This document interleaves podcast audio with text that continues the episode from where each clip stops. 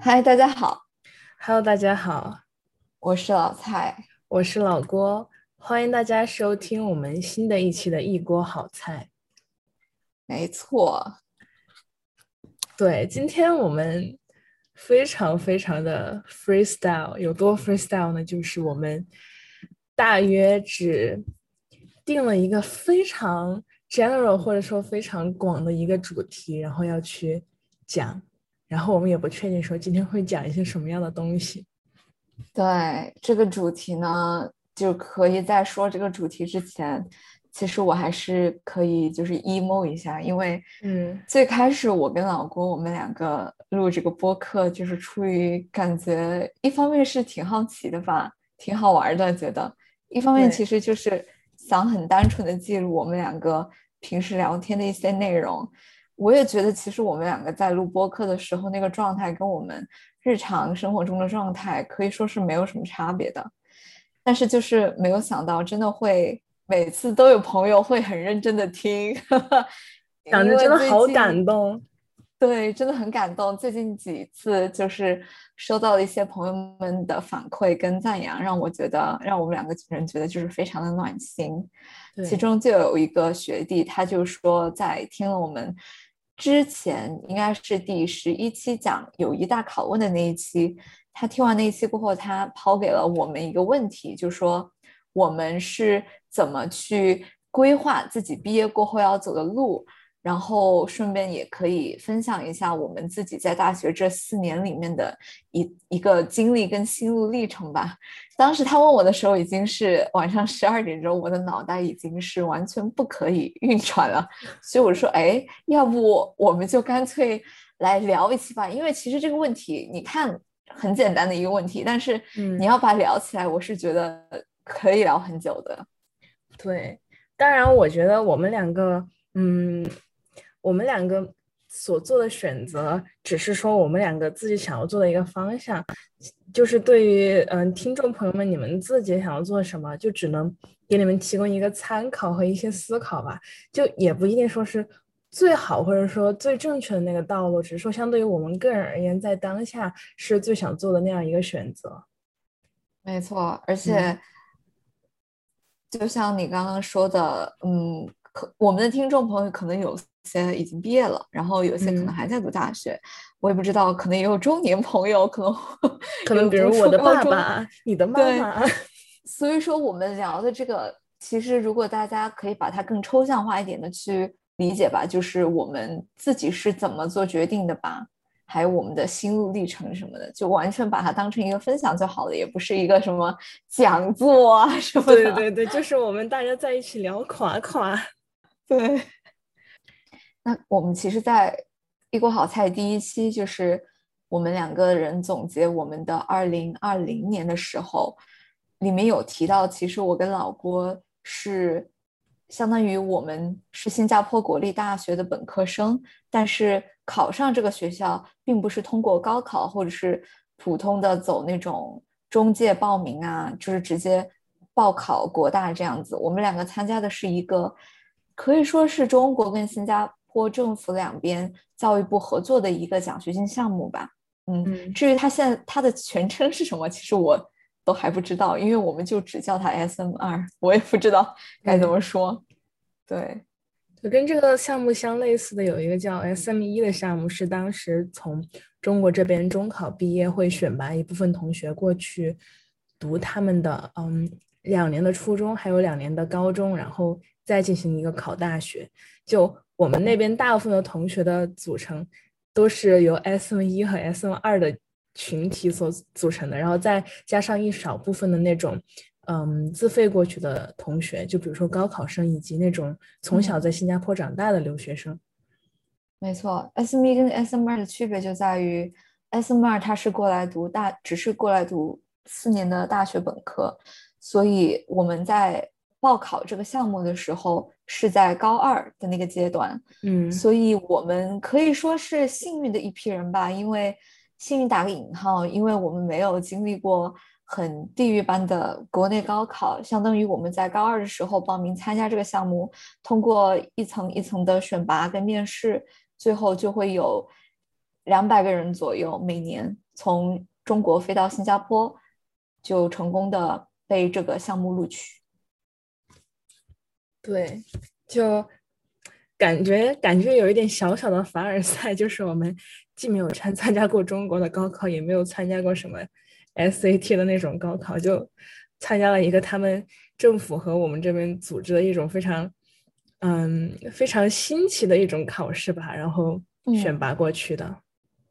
没错，我还记得当时我知道要考数学、物理，跟那个我完全不知道什么逻辑、什么思维什么的，我当嗯时整个人都傻了，因为，嗯，我是外语校的学生嘛，所以就得知这个项目是只招理科生的，所以在备考的那段时间，其实压力还是不可能说很小，其实压力还是蛮大的。那其实我觉得，其实我们可以聊一下当初我们为什么想要报考这个项目。嗯，可以。我当时，我我就是从小到大都是一个那种，嗯，就是不会去想要去争取啊，或者去抢一些什么东西吧，就感觉自己一直都是一个很佛的状态。然后很多时候嗯都是属于那种水到渠成，然后遇到这个东西我就去做它。所以当时也是一个非常非常嗯有意思的一个情景，就是有一天中午吃饭，然后我爸爸就回来就告诉我说，说我们学校嗯要选拔四个同学去参加这个新加坡的考试，然后问我感不感兴趣，然后我就看了看他的那个整个的简介呗，然后我就觉得。哎，那考一考又何妨呢？我考不上，我就接着高考喽，考上了那就考嗯上呗。并且我当时是觉得自己是应该考不上的，我就自己这样感觉。因为之前我有一个学长，他考上这个项目嘛，然后那个学长是我初中物理老师的儿子，然后就是那个哥哥，他是特别特别的优秀，我觉得他反正至少在高中学习阶段是要比我优秀 挺多的那种，就是我觉得是要到他那种水平才能够考上这样的项目。然后我就嗯只是说抱着试一试的心态说，那可以去尝试一下。然后我爸爸就说，但是这个项目有个六年的工作的棒的需要还，就等于说我们本科毕业过后需要在本地的那种嗯新加坡本地注册的公司工作六年。然后但当时我就觉得可能太小了吧，就觉得哎。六年好像也没有什么嘛，就反正毕业了也要工作，感觉也就还好。而且我当时是真的嗯觉得自己就百分之有一半一半的概率是应该考上和考不上的，然后我就去参加了这个考试。然后他当时，嗯，我记得就是要考那个什么象性测试嘛，就有点像公务员的那种智商考试，然后还有物理和数学。然后他的那个物理考的是那种比较广的，就他会把高中所有的必修和选修都要考，因为其实嗯每个省市他只会选修那么一两本吧，我有点不太记得了，反正只会选修一部分去考。然后但是这个嗯考试因为它考的很广，所以需要把一些我们不学的选修内容选上，就是学上。然后在那个寒假的时候，就我的我爸爸他本来就是物理老师嘛，然后。就有一点点小小的优势，他就在那个假期给我们几个准备备考的同学，把那个物理没有学的内容进行了一定的补充，就是从重新又讲了一遍。然后关于数学的话，我当时就找了我们班学数学竞赛的同学，嗯，就向他问了很多我平时会就觉得可能会考的一些比较竞赛难度的题。当然，那个同学。他给我讲了好多题，我最后也不知道怎么做，当然最后也没有考那么难。不过非常感谢那个同学的帮助。然后那个象性测试，我觉得我准备的最多的可能就是象性测试吧，因为我觉得那个东西就是比较的有意思，就你不需要去刷题。然后我就经常晚上 在那里泡脚的时候，啊、现在感觉感觉这个场景有一点味道。不过真的就是我在泡脚的时候，我就会拿那本象性测试的。就买那种书，然后在那里坐着玩，嗯、因为真的真的很有意思嘛，就很放松。然后在结束了一天就是紧张的学习过后，然后做做那个测试，就还蛮放松的。嗯，然后嗯，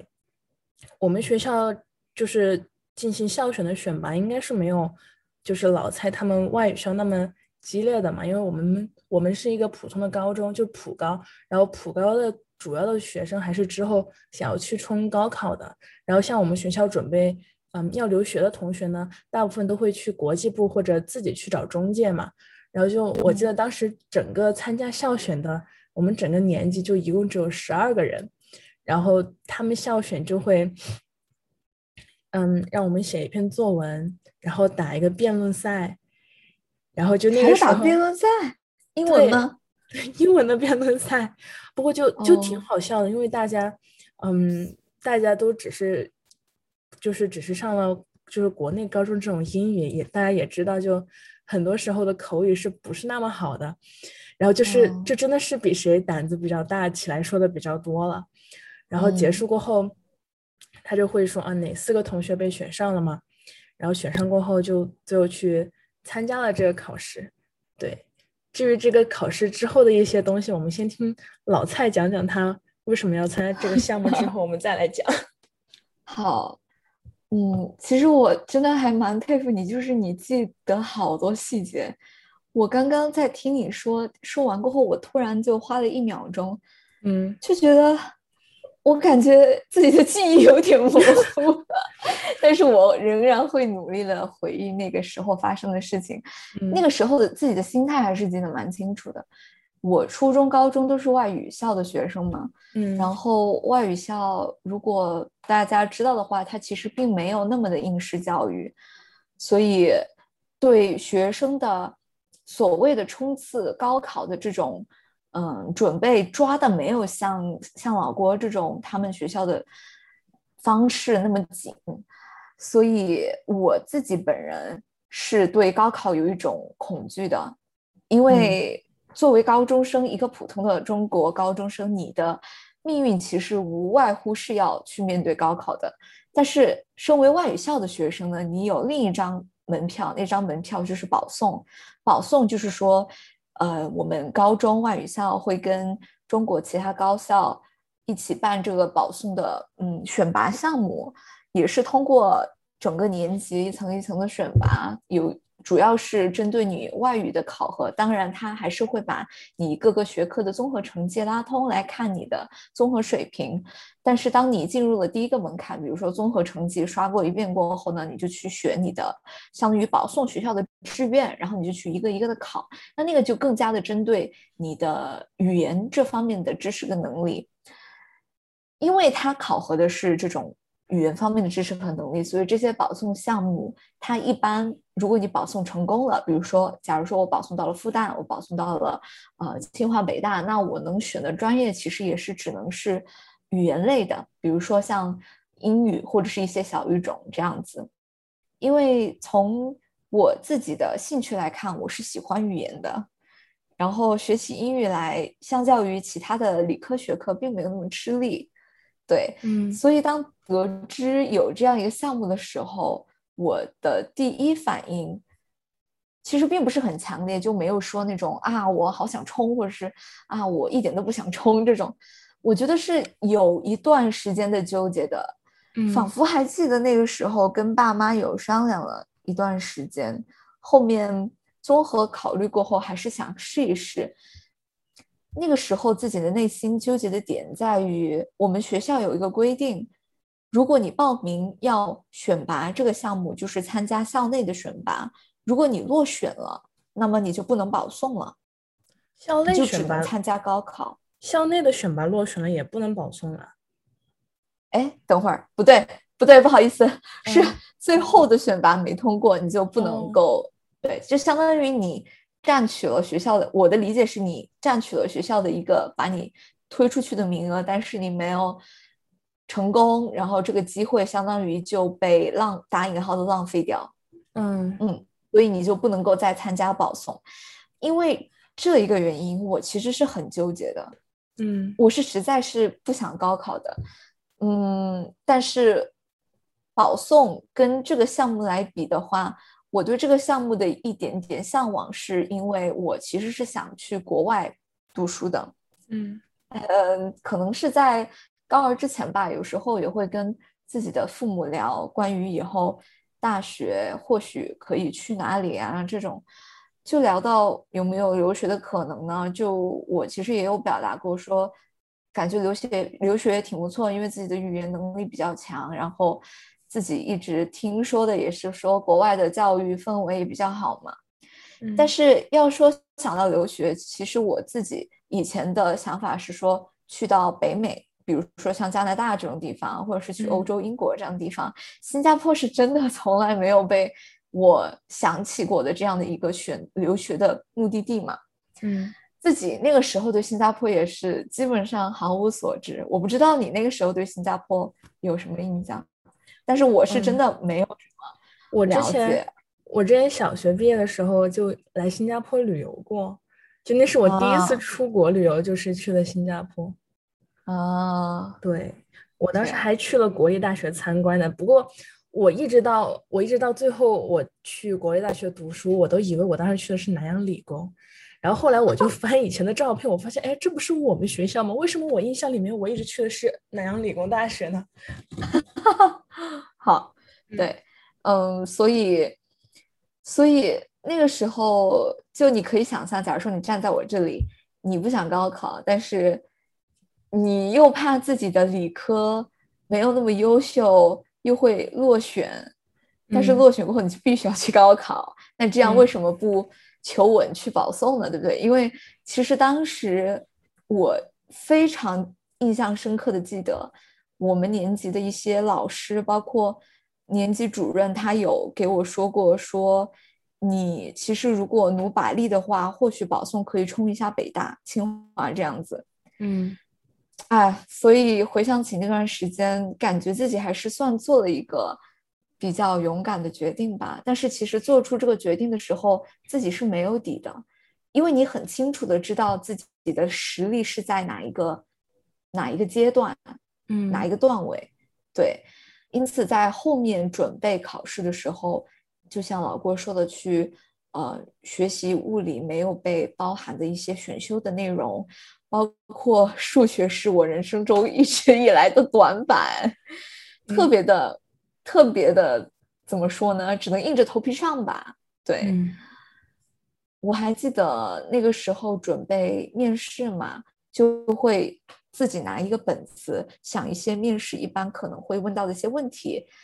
这边的传统一般都是上几届考上了这个项目的学校里面的学长跟学姐，他们会保留一些面试的经验，对吧？你应该也看了一些面经的吧？对对对，有看。嗯，那个时候对，甚至一些跨省的家长啊，他们自己就会有一些资源，大家彼此分享这样子。我就看了很多的面经，然后就归纳，把那些所有的问题归纳成几个大类，比如说个人介绍类。然后学校经历类这样子，然后特特长爱好类，就把问题归纳，然后自己写一些 bullet points，每天就这样练练练。我们学校是一共最后有三个女生参加了教育局这边的选拔，我们就在那段时间准备的时候很神奇哈，我们每一个教室的旁边有一个储藏间，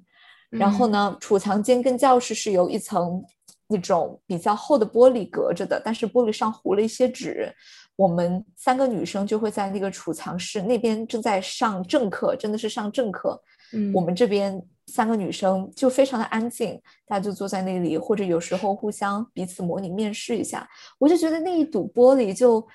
好像慢慢的把我跟我旁边教室里坐着这几十个人的命运朝两条路这样掰开的感觉就很奇妙。大家在那边刷题，然后我们在这边就用英语去阐述自己以前的经历啊，然后对那种未来的很不确定性完全是一头雾水，但是也是只能硬着头皮往上冲的感觉。想想其实还蛮奇妙的。对，我觉得，我觉得我相对于你，包括相对于嗯，我们另外一个也是，就是老板娘嘛，也是我们当时一起上坡的另外一个女生，就那个女生是我们重庆另外一所外语校的。就我相对于你们两所外语校来说，准备这个 项目真的准备的还蛮水的。就真的，我感觉，嗨，我只能说嗨。主要 是主要是我没有你，就是需要去纠结那一层保送嘛，因为我们学校是没有保送的，而且我本来就是一心想着就是高考了，所以说，所以说当时也没有说让我嗯去纠结那个点了，对，然后嗯嗯，然后再加上。就其实你也知道，他那个笔试英语看中的也不是很高。我觉得我那个英语考的肯定是一塌糊涂。就他那个选词填空，我不知道你有没有印象，就可能那个一共十个单词，我可能就认识俩，就可能两个都不认识。就你这跟我做那个数学物理题选择题，我完全跟丢骰子没什么区别。然后真的就是就是那次英语考试考的，我就感觉我。是凭运气考的那一场英语，除了最后的作文是我真的，嗯，可能能够展现一点点我学过英语这个东西。就前面我觉得一点都展现不出来，我真的学没学过英语。然后，然后那个数学和物理，我感觉就是一个是靠我靠我的物理老师爸爸，然后还有我的一些就是学物理竞赛的同学稍微帮了我一下吧。然后，但是整体说也没有感觉，嗯。就是单独抽了很多时间去为了它，然后我记得当时是三月份笔试，对吧？然后那个寒假我们学校本来是要求我们就是比较好的这些班是回去要上自习的，然后我就 以此为借口和我的爸妈去 珠三角旅游了一圈。我的天，居然还有这回事儿！对，然后你这简直是。太凡尔赛了，我的天啊！对 我，我其实当时自己还挺不好意思的，想到我的同学都在教室里面努力学习，就他们真的每天都在疯狂的刷卷子，然后我就跟我爸妈去什么深圳呀、去 珠海呀、香港那边旅游，然后，然后你说认真准备，可能就是考前就疯狂的刷刷题吧，就他那个数学。反正我觉得，我不知道你啊，反正我觉得那个数学是，嗯，不是很难，就除了最后一道题都不是很难。我已经完全忘了，就因为我印象很深，他考两个小时，我可能一个小时不到我就做的只剩最后一道题了，因为他跟我们学校的那个数学根本就不是一个难度的，就真的还蛮简单的。嗯。然后他物理反正就全部都是选择题嘛，呃。就也还好，就除了英语真的很难以外，并且我考完过后我就忘了有这个事情了，就考不考得上我其实都无所谓，我就回去认真学习了。对，然后，然后当时要面试的时候，那段时间我们是运动会，然后我作为我们班的体育委员呢，还组织我们班的同学认真的搞运动会呢，然后我还去。积极的参加了我们学校的什么跳高比赛，然后，然后有一天回去，然后我妈妈，我妈就说说学校这边就是通知，然后说我和我们另外一个同学就过了，就像老蔡他们学校是三个人去笔试，然后三个人过了笔试，然后最后三个人全部都过了，然后我们学校是当时四个人去笔试，然后最后过了两个，然后我和我们隔壁班的一个男生。然后他通知你面试，然后到正式面试中间隔了好像也就两周还是一周的时间，嗯，不是很长，对，就不是很长。而且那段时间是我们的半期考试，然后像我们之后如果要去搞什么自主招生什么的，就像这种半期和期末考试的成绩还是蛮重要的嘛。然后当时我们的班主任就找到我说，就说，嗯，就希望我能够。呃，两边都同时抓，就就是又能够考好这个半期，然后又希望我能够通过这个面试，然后我就在，我就给我的那几个主课老师，就什么数学啊，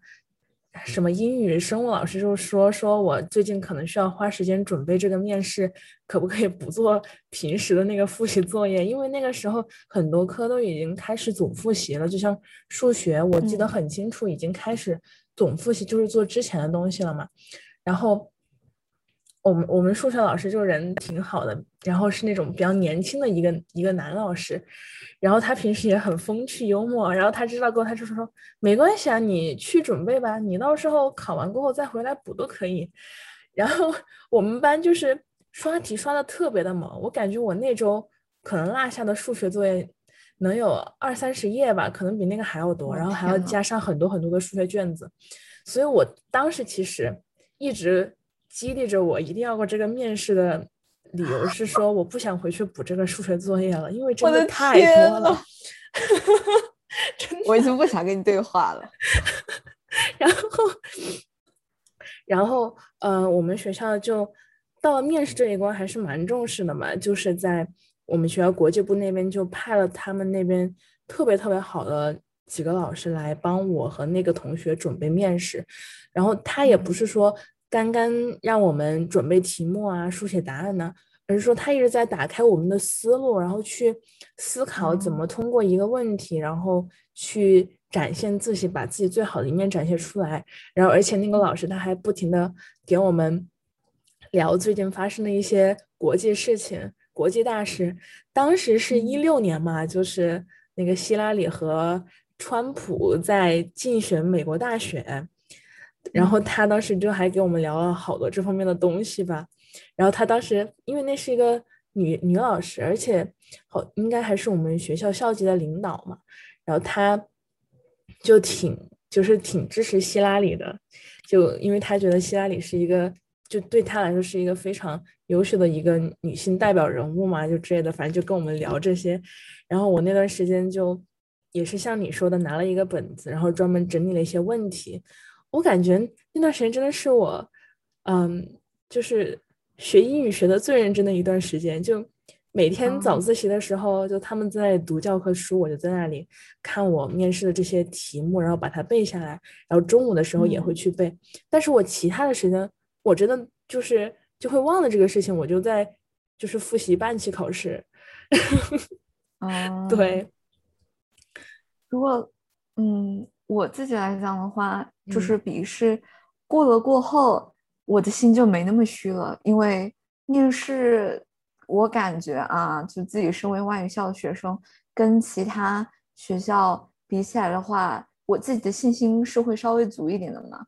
但那个时候还是还是不敢松懈的。嗯，就像刚刚我说到的，除了在那个储藏间里面，嗯，就是准备自己的面试的。题目之外，我印象深刻的还有两个场景。第一个场景就是我那段时间是住的我们学校的双人寝室的，就是双人间嘛。嗯，我的室友是一个非常非常努力的女孩子。嗯，一般她回到寝室都还要继续开台灯，继续挑灯夜读那种。我就记得很多个夜晚，是我翻开我的那个面试准备的本子。它是绿色的，我记得很清楚，是那个，呃，你记得我送过你一个很厚的那个，也是是那种草，就是青绿色的那个本子，嗯，是的哎，牌子忘了没事。然后我是用的那种蓝什么趁早，比较薄，对，趁早，对，嗯，这里不是广告。然后我就摊开我那个趁早的本子，然后就回顾我的 bullet points，他就在我旁边那个桌子刷题，又是有一种那种。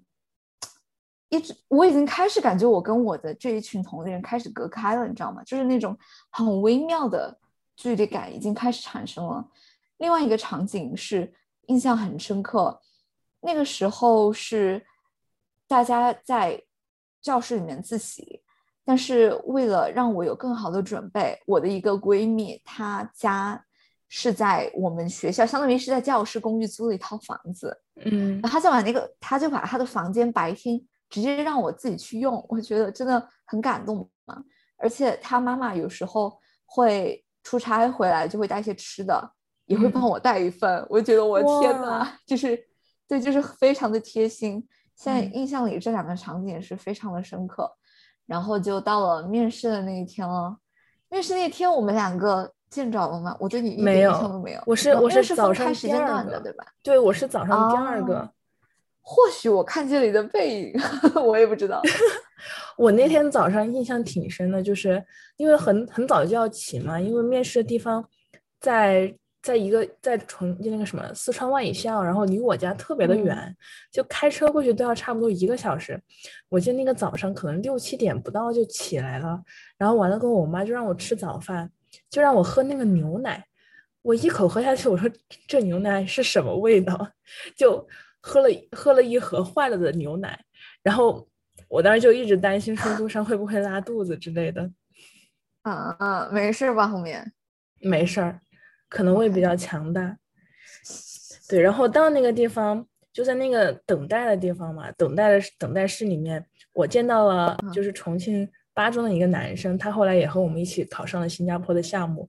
然后他给我的印象就是穿的特别的西装革履。我那天 就我们学校老师说，你要你不用穿的很正式，你只需要展现出你的作为一个高中生的青春活力就可以了。于是呢，我就穿了一双橙色的鞋子、牛仔裤和一个橙色的毛衣，就很橙色，就特别的亮。然后，然后跟他相比，我感觉我真的就是一个非常阳光的高中生形象呢。嗯嗯。你当时你还记得你在那个等待室里面做了些什么吗？等待的时候啊，我记得呢。我作为一个嗯自来熟，就他那个那个等待室不是还有一些工作人员吗？应该就是感觉像那个大学生。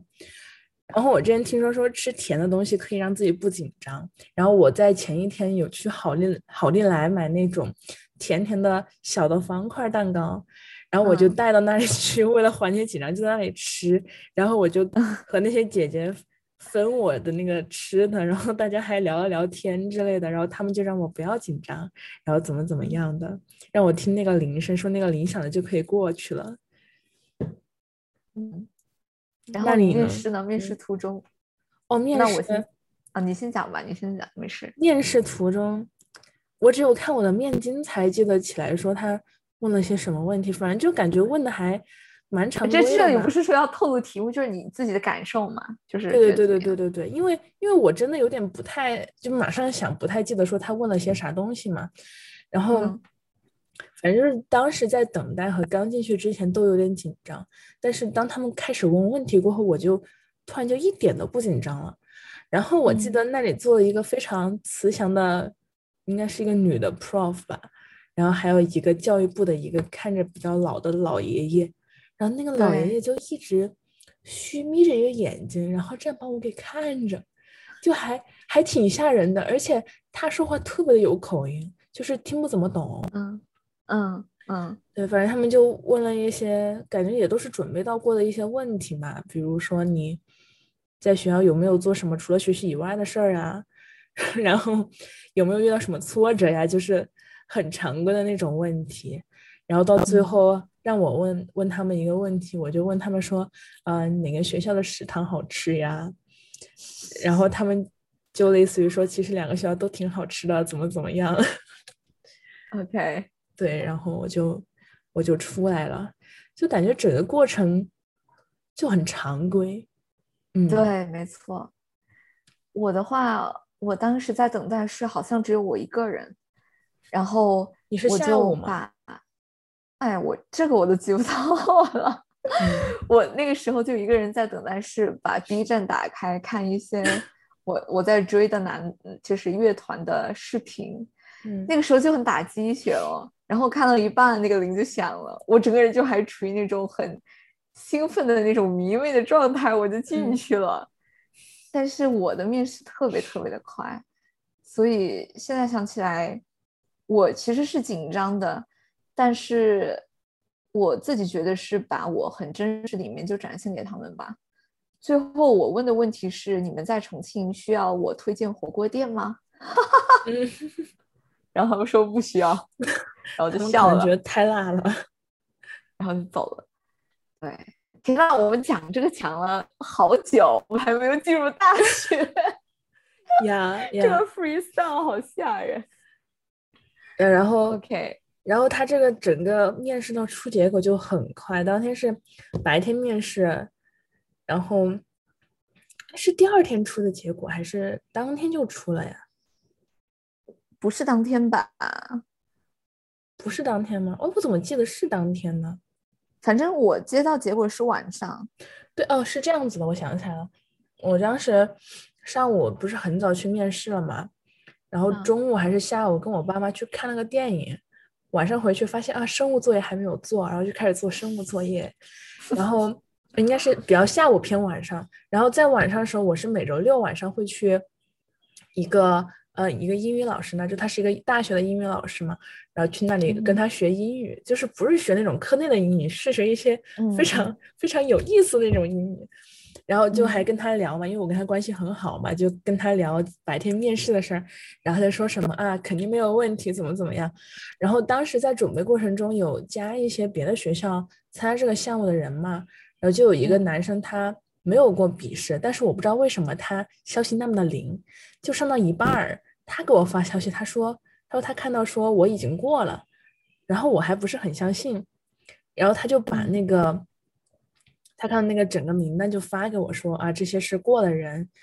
然后完了过后结束，我爸妈就在楼下等我嘛，然后也告诉我说就是说过了，然后那个其实通过那个短信非常的不正式，而且非常的简短，大概内容就是说，请通知以下谁谁谁明天到什么地方召开什么颁奖大会，然后其中就有我哦。还有你的名字，对。然后我们应该是在那晚上就加了 QQ，啊，对，然后一切就回到了友谊大考问的第一印象。我认为你是个男的，对对对一切都圆了回来。呀，当时我知道结果的时候，我跟我爸妈就大家三个人抱在了一起，因为我感觉其实他们两个也会很关心我过没有过吧。嗯，我之前是会想过，假如说我落选了，我高考的话，我知道我自己的实力肯定是能考上非常好的大学。那个时候我甚至说，要不我考到像什么，嗯，那种自己真的比较喜欢的一些专业，但是凭我的成绩能够考得上，比如说学学传媒呀这种，对吧？嗯我记得我之前跟你分享过，我都甚至有想过这些事情，但是过了过后就觉得真的很像梦一场的，就是你完全不知道自己今后会面临什么东西，一个完全陌生的国度，也相当于自己一个人从从那个新的环境去结交新的朋友，然后要在一个很陌生的教育环境里面去学自己都不知道要学的什么东西。那个时候其实会很，我是挺很空，整个脑子就觉得过了过后也没有狂喜，但就是挺空的。嗯我对我也是，我当时就有一种心里面空落落的感觉，就因为过去的那两年真的是一直为了高考这个事情，还算是付出了投入了特别多的时间，而且就是感觉国内高中压力很大嘛，就每天都在疯狂的做各种各样的题，然后突然一下子你突然想到自己啊，不需要再做那样多的题了，而也没有那么多的作业需要去做了。就感觉自己空落落的，就需要时间去适应吧。嗯，没错。就突然一下子，你的整个人生轨迹就和你的同学就是完全不同了。我记得我当时其实是回去有上一天课的，但感觉就是整个人的心情和以前都不太一样了吧。然后上了那一天课过后，我就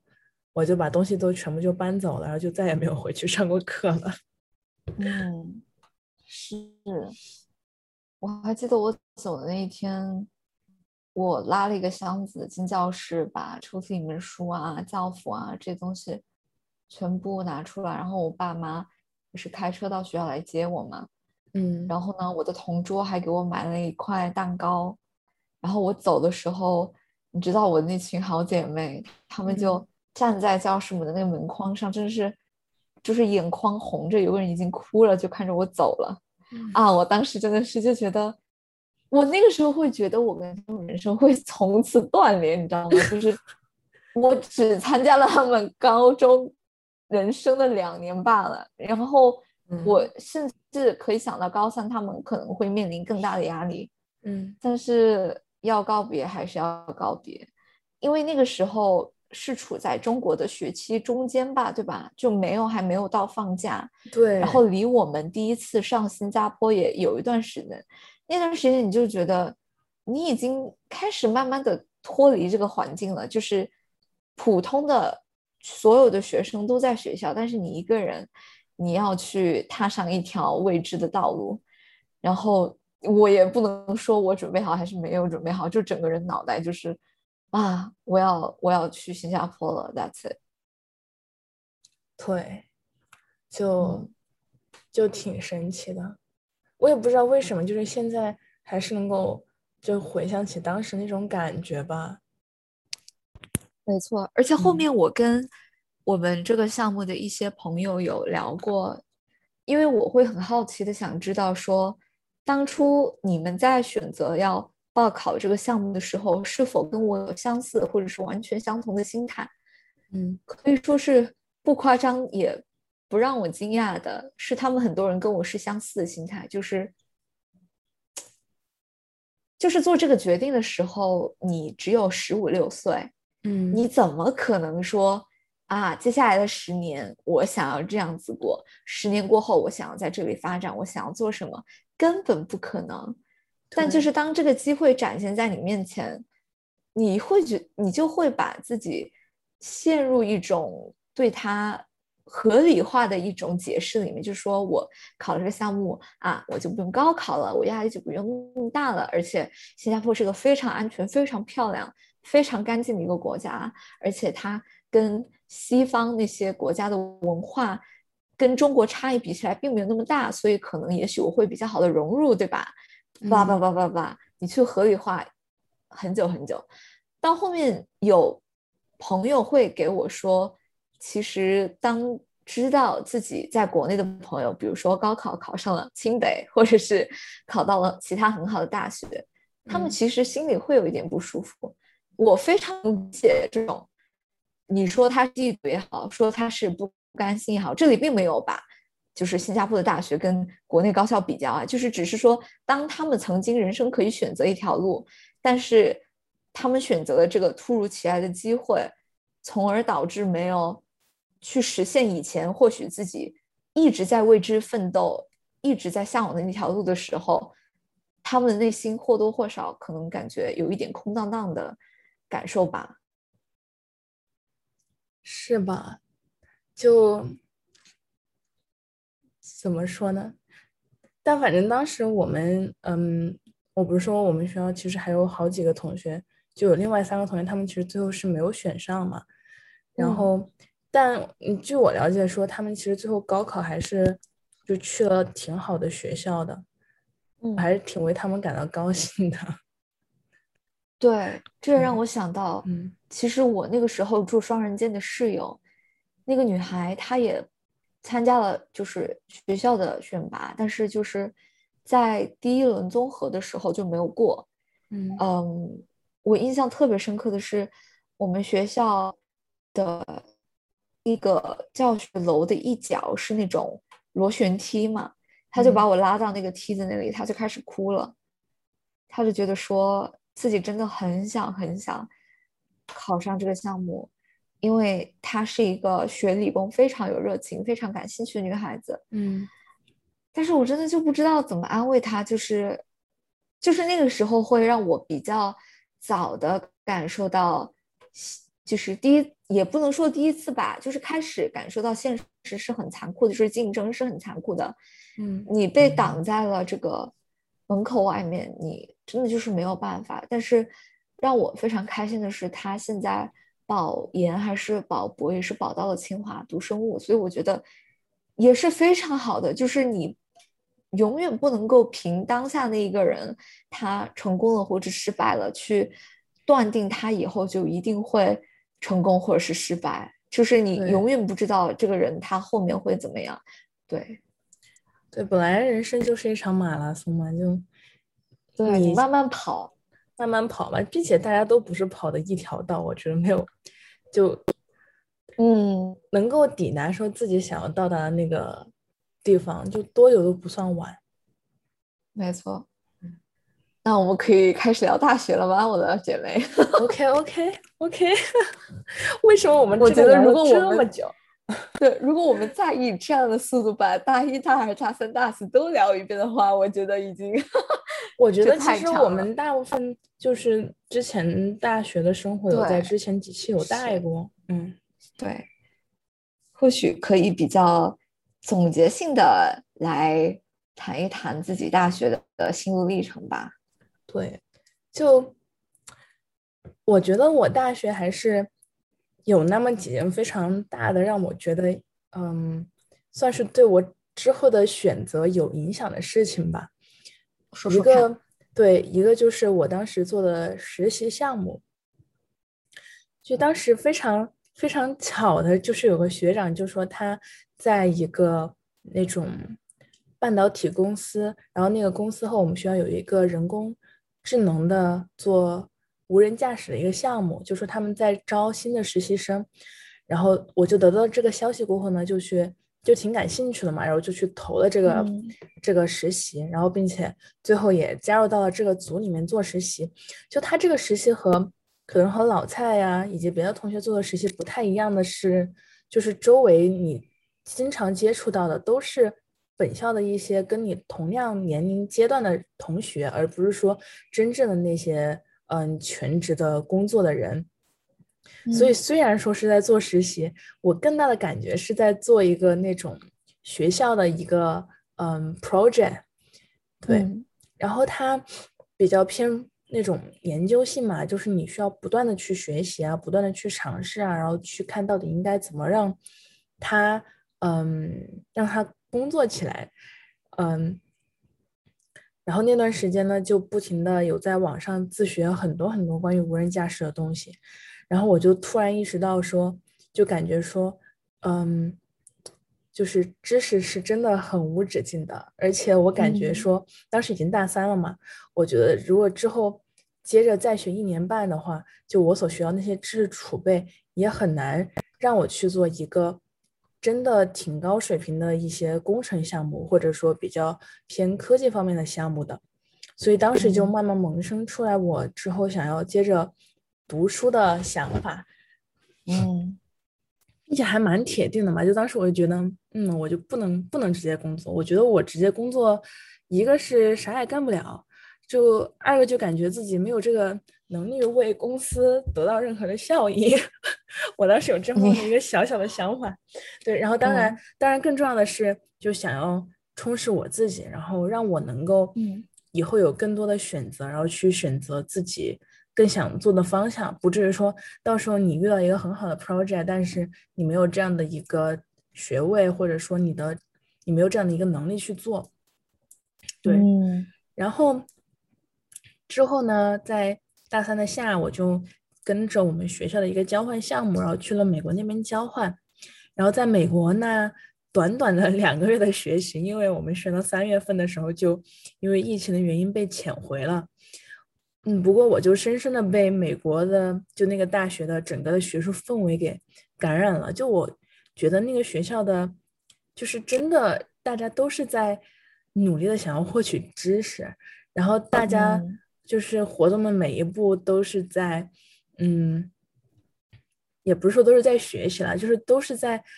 在去为，就是在突破自己的能力吧。就我那学期就感觉自己真的有在学到东西，就有就是在往自己的脑子里面进，并且就自己很享受有几门课做那种 project 的那种感觉。嗯然后到大四，我就当时其实有想说要不要去美国的，然后后来因为一个是疫情原因嘛，二个是我们如果去美国的话，需要交其实挺大一笔的那种保证金的，我觉得那笔钱还是就是还是挺多的，嗯，所以我就小数字。对我就放弃了说去美国继续读书的那个想法，然后就申请了我们学校的嗯博士。然后，但是嗯因为疫情的原因，其实我们学校今年整体的那个 funding 都不是很够，所以到最后我能够升到这个项目，中途还经历了好多真的让我特别焦虑的事情。就我刚开始找的那个教授，他是一个中国的教授，并且那个教授他人特别的好，就他不停的在，就是用他作为一个过来人的一些角度，然后来和我分享一些人生的经验，对，然后但是他就告诉我说他没有 funding，说如果我跟着他读的话，可能第一年需要自费，然后到之后我们再一起去找项目。但是他整个的研究方向我真的是挺感兴趣的，就他主要是做，也是做那种嗯和机器人以及控制方面相关的嘛，当然也有嗯人工智能方面的一些应用。嗯，不过就是怎么发现自己对像人工智能或者是机器这一块儿感兴趣的呢？就我之前不是做了那个无人驾驶的实习吗？就是那个实习就让你发现自己非常喜欢这个。对，那个真的特别有趣，那个真的好有趣。OK OK，对，并且就是你每你每让那个车子有一定的进步，你就很有成就感。哦，嗯所以你是个很喜欢实，就是看着自己实操出来的对，呃东西，它能够给带来一些实质性的效益，是吧？对对对，就包括我去美国上了一门机器人的课，也是当时三个人一个组，然后写程序，然后让就做了一个半半自动驾驶的那种小车，就当时其实嗯也还挺开心的。就虽然远程交流这些都特别的麻烦，而且中途遇到了特别多特别多的问题，不过最后能够做成，都是让我非常的开心。啊，对，然后我接着讲吧。然后我其实当时就有想说，那要不就先自费一年。不过后来嗯就是跟很多的朋友，就我国内要升博士的朋友啊，以及一些学长学姐交流，他们觉得自费读博不是一个特别，不是一个特别说，嗯嗯，特别理智的决定吧。然后他们就这么告诉我，其实，然后我我就思考了一下，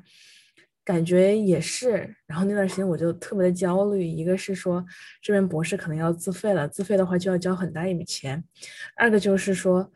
要不要我再去找工作？但那个节点找工作已经有一点晚了嘛。然后哦在处于这种两边横跳纠结的状态中，我还要做我们的毕业设计，也是毕业设计中也是遇到了特别多让人掉头发的事情，就或者头疼的事情详情。情见详情见我们了解就是解压的那一期。对对，就真的天天就在天天就在 debug，然后你也不知道这个 debug 什么时候是个头。然后，嗯，当然这个过程中也有一些朋友在不停的帮我嘛，就比方说把我内推，或者说，嗯，哪里有一些工作机会，就会告诉我，然后我也投了那么一两家我比较感兴趣的公司，然后去了他们嗯。的面试什么的，然后结果就在一个非常非常巧的事情就发生了，就是当时，当时我考完我的最后一门期末考试，然后和我一个我们同专业的一个女生就在新加坡的西海岸的公园里面散步，然后我们两个嗯。吹着海风，然后她就讲她之后要去 ETH 读书的事儿嘛，然后其实我当时整个人也还是在想，嗯，在想，嗯，之后要是不是要 full time，呃，是不是要就是自费读博，以及说我要不要接着找工作这种非常焦虑的事情。然后结果走着走着，我就突然就接到一通电话，然后那个电话呢是一个印度人打来的，就那段时间有很多。就印度人给你打电话说什么你得了新冠呀，是那种诈骗的信息嘛，然后我就哦很害怕说是不是诈骗电话，但是呢，我就就从很难不是很不是很容易懂那种印度口音中，就听明白了他在讲说他那里有一个什么什么项目，然后问我有没有兴趣去做他的博士生，然后说是一个跟什么公司合作的项目，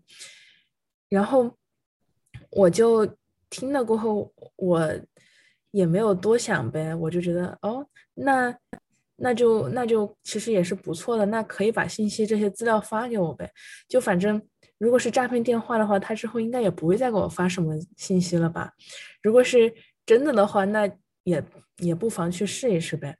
然后他就告诉了我他是哪一个教授，就其实我是知道那个教授是谁的，但是我当时可能脑子比较比较转不过来，我就没有嗯听清他到底说的是什么名字。然后，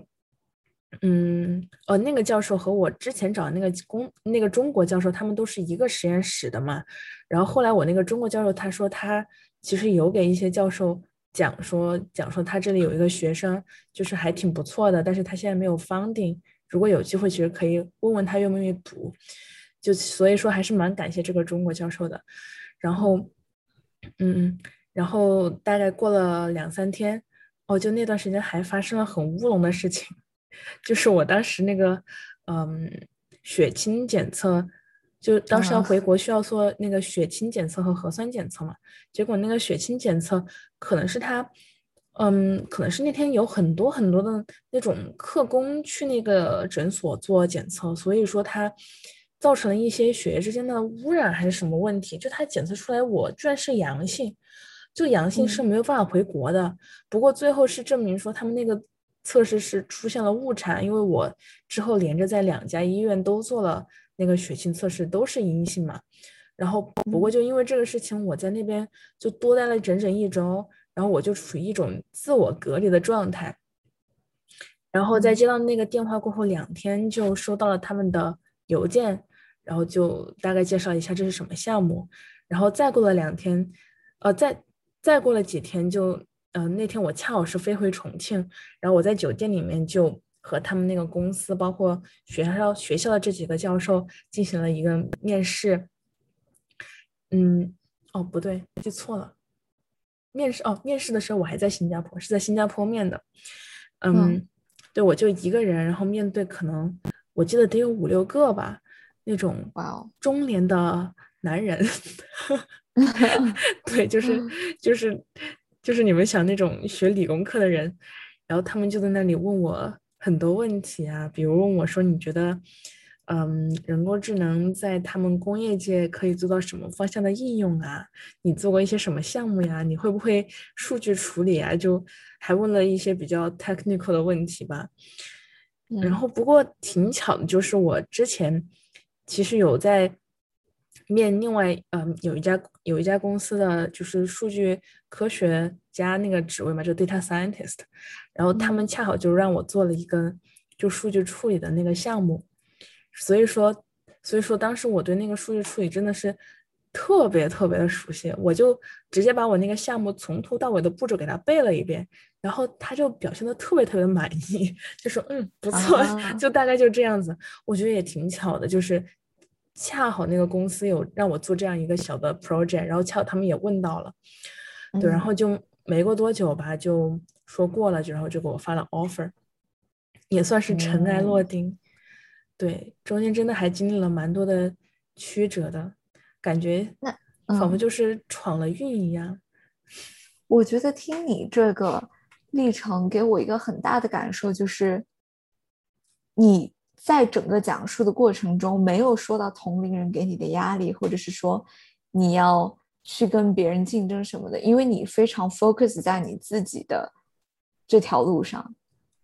就是嗯，就非常的棒。对，那如果你比如说，我想我是一个学弟学妹，我想问你说，你要从你自己的这个大学四年经历里给我三点忠告的话，你会怎么说呢？就是帮助我去规划我以后的那个发展。哦，我觉得哈，我觉得在大学阶段，你一定要去找找自己真的最感兴的。最感兴趣的那一个实习项目去做，就你不要说是看到这个公司工资高，然后或者看到这个公司离学校近，所以你就去。你要真的是，嗯，对这个感兴趣，所以你去做。因为其实我们作为大学生，算是整个的体力和精力都特别旺盛的时候，然后你有很多的呃时间以及很多的那种脑力去寻找说自己真正感兴趣的方向，而且其实你。嗯，是就是大学你试错的机会其实还是有限的，就不是说是你有无数的试错的机会，因为你每段实习其实大概都要做三个月到六个月的时间。如果真的是很不感兴趣的话，可能就是煎熬；但如果你真的很感兴趣的话，可能真的会对你未来的很多选择都起到了比较决定性的作用吧。对。嗯，然后还有一点，就像你刚刚说的，要 focus 在自己这里。就同龄人那边当然会给你很多的那种 peer pressure。就我记得当时我那几个实，我那几个一起做毕设的伙伴就已经找到了比较高薪的那种职务。然后当时我也在想说啊，如果我嗯大四上的时候也跟着找工作，是不是？也可以找到那样子的职务呢，但其实我后来思考说，那个是不是我想要的呢？我是不是就想要，嗯，说呃去做这样子的一个东西？好像自己也不是这样子吧，对吧？其实我最后最后我去投那几个公司找工作，只是说特别害怕，嗯，特别害怕说，嗯，如果是真的是要自费读博的话，家里这边会觉得说，哎，你读博士本来就是给老板打工，然后你还自费，其实就不是很合理嘛，对吧？就觉得要不要先读读书，然后再去思考，呃呃，先去工作一下，再去思考一下，就是说给自己一个 backup plan 这样子。对对对，因为就是说，即使你找到一个很高薪的工作，仍然会有比你更高薪工作的人，就是这个 pressure 它是会一直存在的。就与其被这种压力所影响，还不如说自己去，就是多多关注自己吧。对，多看看自己，对自己多爱一下自己是是没有错的。嗯，我也非常非常赞同。对对，然后如果还有的话，我觉得是，嗯，可以多和一些。学长学姐啊，包括和一些你的教授交流，就那些教教授，他们是很乐意和学生交流的，而且他们是见过很多很多学生，也经历过很多事情的。就是他们，我觉得他们是能够在一些嗯，你感觉很迷茫的节骨眼上面，给你从过来人的角度给你指明一条方向，或者说给你一些那些点，然后让你得到一些启发。嗯，对。对，嗯，OK，非常棒，我也是 非常赞同你说的这三点。这三点在我身上其实也是有有所体现的，但是我的故事会跟你比较不同的也有地方，要不我也就来分享一下我的吧。OK，啊，我也尽量简洁的 说一下我 大学的经历。其实要说，我觉得果然是坐过山车都坐几次了，嗯。嗯，要三个字来归纳我自己大学的经历的话，就是排除法。为什么这么说呢？因为我在，如果朋友们还记得的话，嗯，自己是一个对理科并不是特别开窍的人，所以当我考上了这个项目过后，当我得知专业只能从理学院、计算机学院跟工程学院里面选的时候，我就已经开始绝望了。就是说我没有。非常喜欢的专业，那么我就只能通过排除法来选择我能够接受的、接受的专业。最后我就选到了信息系统这样一个我直到大二才知道它究竟是在学什么的专业。因为很多专业，我相信在大一、大二其实是上那种。比较 general、比较通识的一些课程嘛，像计算机学院的学生在大一、大二的时候是上了很多很多很基础的课程，就基础的算法呀，这种等等的，像数据库啊这些。所以当我摸清了信息系统它到底是做什么的时候，让我比较明确，我以后是不会把它作为我第一的选择。嗯，的一次经历是我大二的暑假实习。大二的暑假实习是我人生中的第一个实习。我在选择这个实习的时候，其实是求稳的。怎么说？因为我选一个跟我的专业百分之百吻合的实习，就是我想知道我专业它未来的走向，一个最大众、最主流的这样一个走向，它每天要工作的内容是什么，对吧？所以我就选择了一家呃中型公司吧，也不也不是很大，也不是很小。我就在那里实习了暑假三个月，我非常的自闭，这是排除法体现的第二点，就是你要通过不断的试错，可能对于老郭来讲，刚刚老郭说他去的那个实习，让他知道哇，我真的好喜欢这一方面。那对于老蔡来讲，就是哇，我真的好讨厌这一方面。我觉得这两个都是非常重要的，就是你可以找到自己喜欢的东西，跟你找到自己不喜欢的东西同等重要。对，我想补充一点，就是当时，哦，当时我想起来，我还有一个想要接着读书的理由，就是，嗯嗯，那个公司有很多很多学工科的本科毕业生在在那家公司做 full timer 嘛，然后就是有跟他们进行交流，然后我真的觉得，如果本科毕业就是做这样子的工作，我不是说他们这样子的工作不好，就是他喜欢当然也可以，但我真的是有点。不是很能想象说我在那样子的，嗯，工作里面做个三年四年这样子，就感觉自己有点像，也像一个机器人，然后在为机器服务。然后所以我就觉得说，或许我多读一点书就不用做这样子的工作了。嗯，当然我觉得有些人感兴趣吧。对，是对，就是要适合自己嘛，主要是。嗯，那我是怎么发现我不是特别想让自己走那条我们专业主流的道路，是因为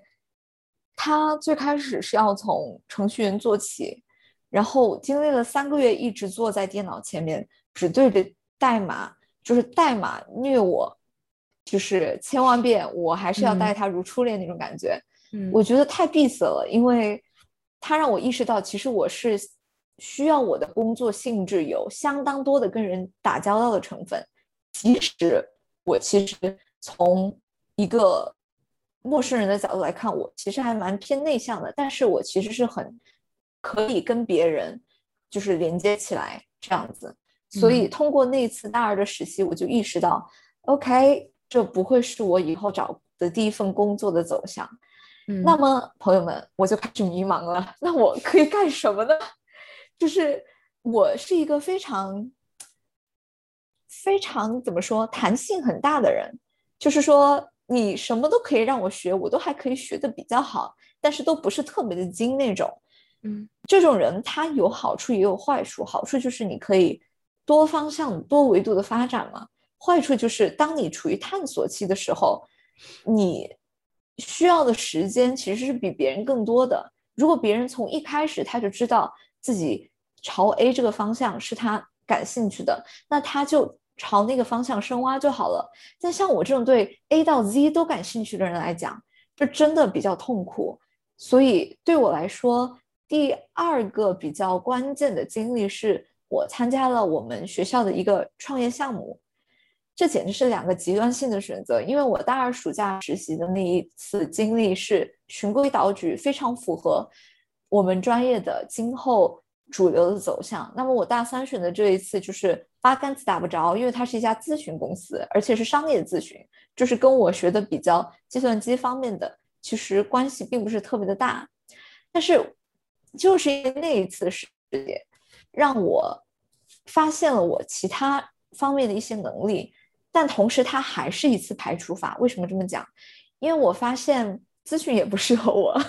就是普通的商业咨询也不适合我。为什么呢？嗯我觉得它太浮在天空里面了，它没有像比如说老郭你说的，它其实实操的方面不多。而我也是属于那种，我希望我的点子，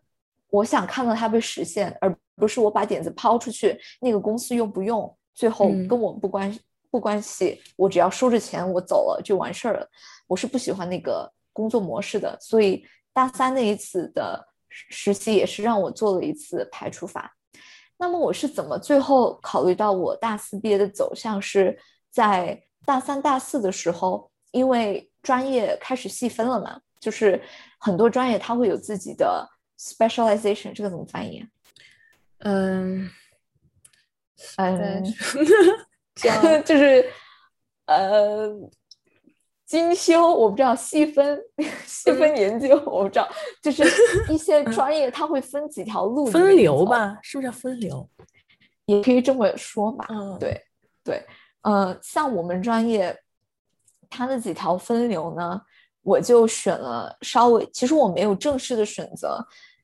哪一条，但是我上选的绝大部分的课是在那个科技科技电子创新下面的，嗯那下面我就上了很多很多课，比如说创业，比如说呃一些关于商业模式，其实也跟商业咨询比较像，比如说什么电电子市场营销啊、互联网营销啊这方面，就特别的杂。但是我就会发现，如果我把所有这些我感兴趣的东西融合在一起，它让我想到了两条路。第一条是创业，第二条是产品经营跟管理。嗯啊，那这个就非常有趣了，因为我大三的时候参加了国大的那个创业项目，其实有很，他创业项目国大基本上他的态度就是他在鼓励年轻人创业。我其实也是之前也跟老郭呀，跟很多朋友都分享过，就是说啊，我真的很想创业，而且我想走互联网这一块的创业嘛，因为我其实是看当今社交媒体很多。然后我就觉得自己像一个愤青一样，每次在喷这些公司，但是后面自己冷静理智了过后，我会发现，呃，其实自己的见识面还不够广，或者说自己的洞察力还不够深，所以我不是一个想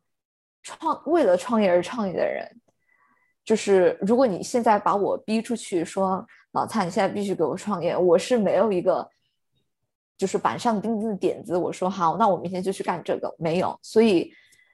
在这样的考虑之下，我就开始在想，那么产品管理这条路会不会适合我呢？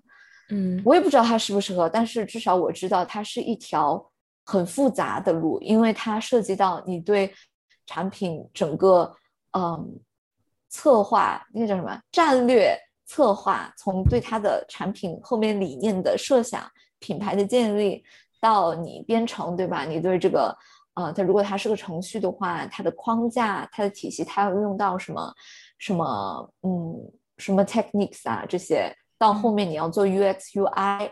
然后呢编出来了过后你要 testing，然后你要跟消费者、跟用户保持密切的联系，然后你后面又要做什么市场的营销，把它推广出去等等等等，它其实是一个一直循环的一个环一个过程。然后这个过程的每个部分其实我都蛮感兴趣的，我就联系到自己在大学这四年学到的课程，我就发现其实我每一个阶段涉及到的。的部分我都有一定的知识，但是它并不细，就是并不精。就像我刚刚说的，我就是一个弹性很大的人，我什么都懂一点，但是我懂得不精。嗯，那我觉得正是也是因为这一点，或许产品管理是最适合我的一个选择。目前来讲，所以我就在大四呃上的时候，就是在创业项目大三暑假结束过后，我就开始关注一些产品管理岗的开放。嗯，其实也比较的难吧，因为产品管理它这个职位是比较中高层的，所以像比较大的互联网公司，它不会给一个应届毕业生开放产品管理这个岗，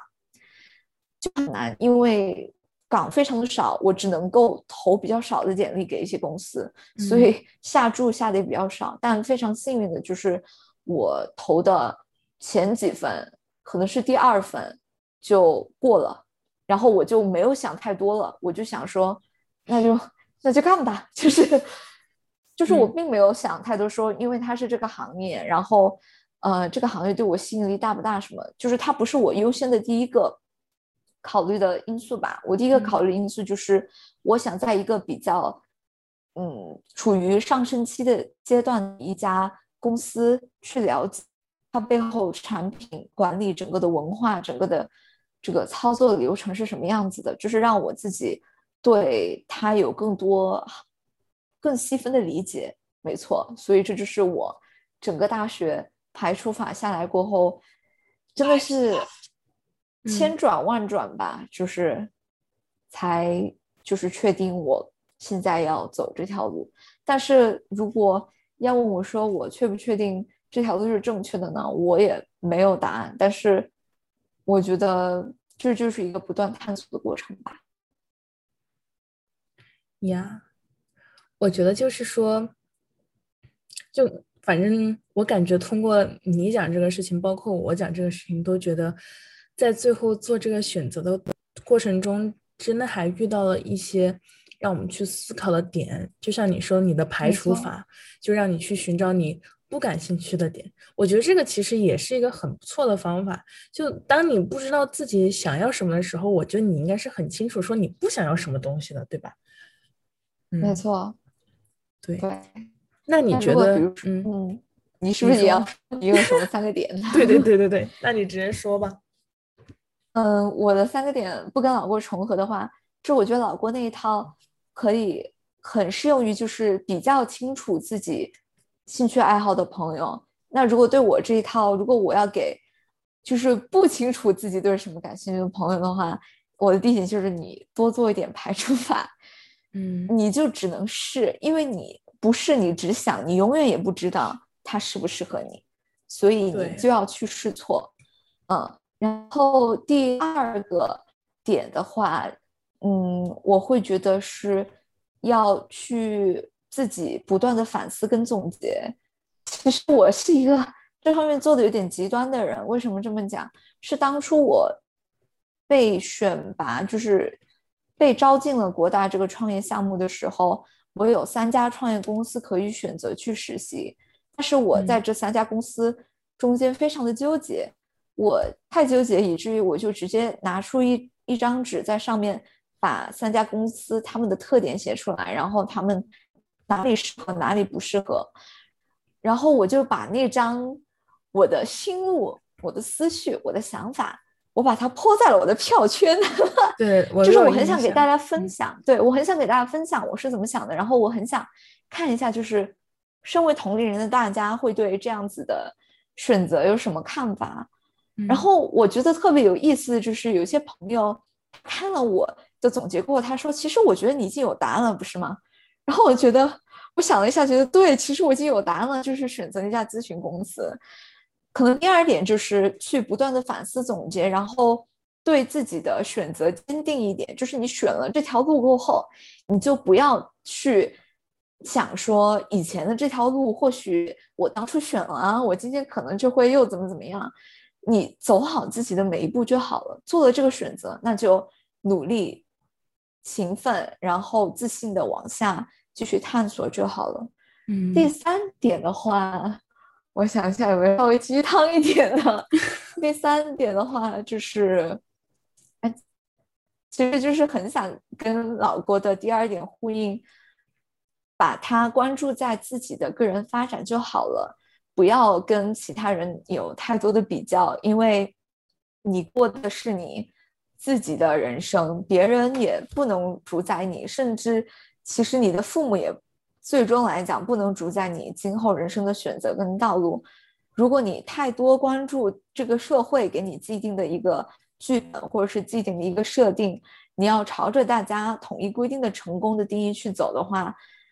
其实你会觉得自己活起来非常的空，或者是说你每天都在忙，但是就像我们在内卷里面谈到的一样，高不成低不就的，每天在做一些形式主义上面的努力，到最后受罪的其实还是自己。所以真的是通过不断的去探索自己，然后去，呃，朝着自己方向努力吧。哎，我补充一点吧，我刚刚想到了一点，就是我觉得要不断 学习。为什么这么讲呢？因为我自己在大学的时候有曾经有段时间很严肃的思考过，大学到底带给了我什么？就是可能普遍的意义上来说，大家会说我学到了很多知识，或者是我交到了很多朋友。我在大学的后半期，其实培养了其他的一些信息输入的爱好吧，比如说看书啊，比如说去呃听别人的讲座啊、采访啊，读很多的博客啊，我就发现其实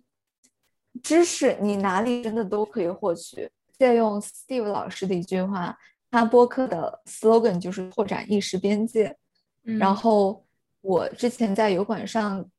看一些嗯一些人士做的毕业典礼的演讲，其中有一个人他就说，education 这个词，其实我之前好像在播客里面也提到过了吧，再提一下也无妨。就是 education 这个词，它的词根其实是 to bring out，就是把你的思维跟你的知识给带出来。嗯嗯，其实我觉得就很符合我当下对自己的一个，也不能说目标吧，就是我想做的事情，就是通过不断的学习去拓展自己的知识边界，然后去看大又看小，就是你去了解这个世界它是怎么运作的，再反观自己在这个世界所处的位置，或许你就能够更谦虚、更更坚定的知道自己在这个世界上能够做什么事情，然后做出什么事情。尽管或许它可能不会给世界带来多大的贡献，但是这个探索的过程，我觉得就是个人成长非常有必要，也非常能够带来很大的收益的一个不断的体验。嗯天哪，我都不知道我说到哪儿了。总结起来就是要不断 学习，对，而且大学四年真的好短哦，它真的其实不会决定你什么事情的。你学的知识在很快，它也也会被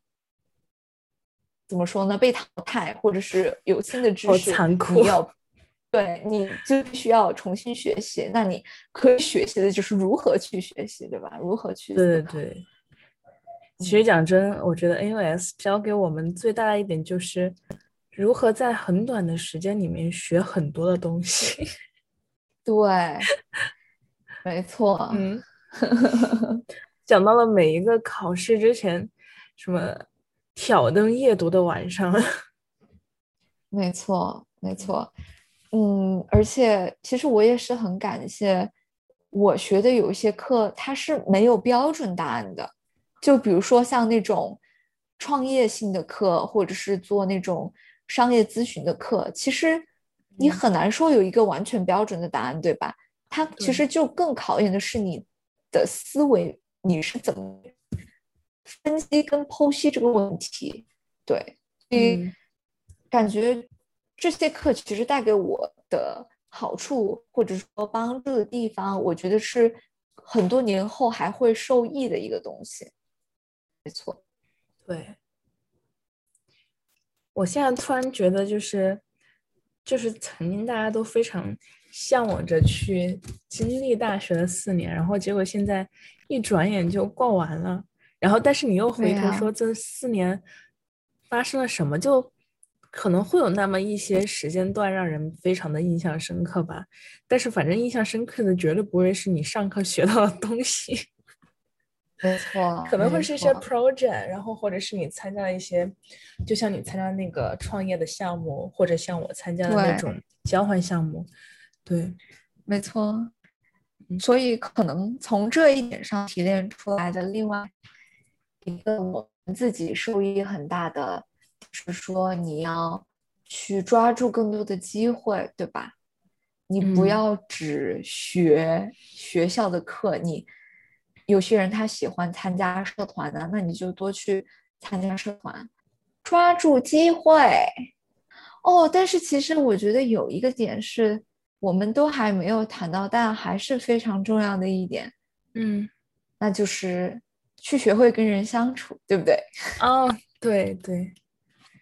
对，就不管是爱情还是友情，你要学会怎样待人。我刚刚想说什么？哦，对你刚刚之前说到机会，要要抓住机会。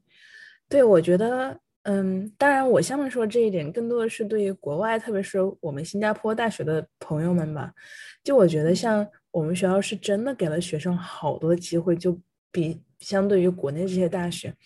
我真的不是凡尔赛，就是我记得当时我去交换，有在那边遇到很多国内那些大学就同样过去交换的学生，但是他们很多都是通过中介，然后还要给什么中介费啊，然后各种就挺麻烦的，然后才去的嘛。然后像我们学校这种，就是你只需要